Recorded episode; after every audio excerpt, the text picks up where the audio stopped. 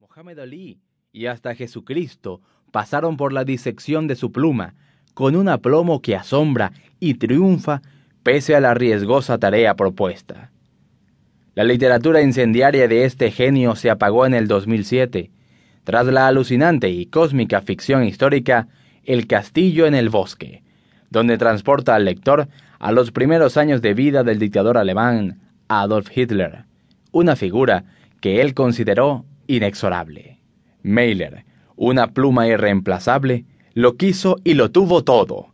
Y como dijera alguna vez, ¿acaso eso también no fue suficiente?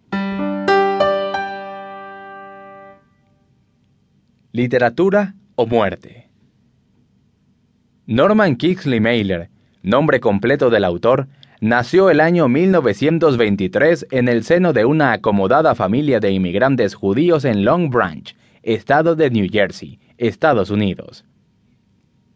Siendo un niño dotado de una excepcional inteligencia, poseía un cociente intelectual de 165, muy pronto acaparó la atención de su familia, que lo escuchó decir que su ambición en la vida era solamente escribir. Irreverente, simpático y ávido lector desde pequeño, buena parte de su infancia la pasó en Brooklyn, un barrio de mediana peligrosidad al que consideró su hogar. Con los años, sus intereses de infancia empezaron a cambiar, gracias al auge de la tecnología aeronáutica y sus potencialidades como transporte, el joven Mailer cree ver en el aire su destino. En 1939, emocionado por lo que podría ser su vida universitaria, comenzó sus estudios de ingeniería aeronáutica en la famosa Universidad de Harvard. En esa gran casa de estudios, volvió a interesarse por la literatura, una secreta pasión que aún no ocupaba el lugar que le daría en el futuro. Por aquel entonces, también trabajó en un hospital psiquiátrico, donde recabó material para su primera novela, A Transit to Narcissus, publicada cuando el escritor solo contaba con 18 años de edad. Terminó la universidad en 1943 con un promedio bastante superior a lo que él mismo esperaba. Sin embargo, Mailer se ve impedido de ejercer su carrera por el estallido de la Segunda Guerra Mundial. Estando apto para el servicio y deseoso de ir a la guerra, el futuro periodista fue enviado al Pacífico desempeñándose como cocinero del ejército estadounidense en Japón.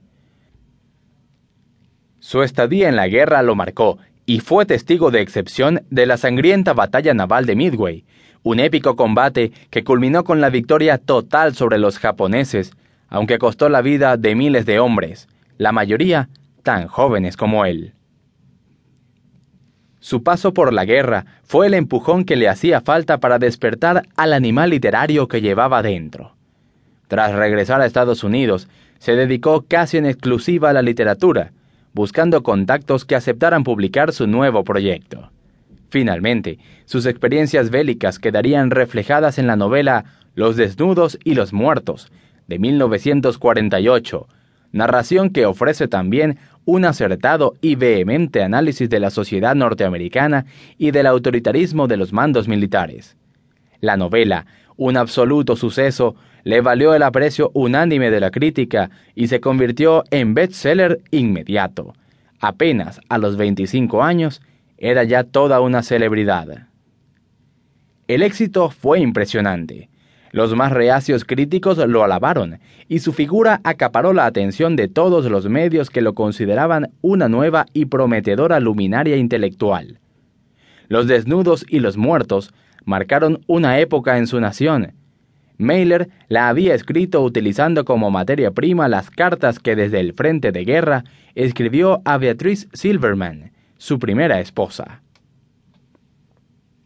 Le tomó 15 meses de tenaz escritura y ya publicada, fue incluso comparada con el monumental clásico Guerra y Paz del escritor ruso León Tolstoy. La reputada editorial Modern Library la calificó como una de las 100 mejores novelas del siglo.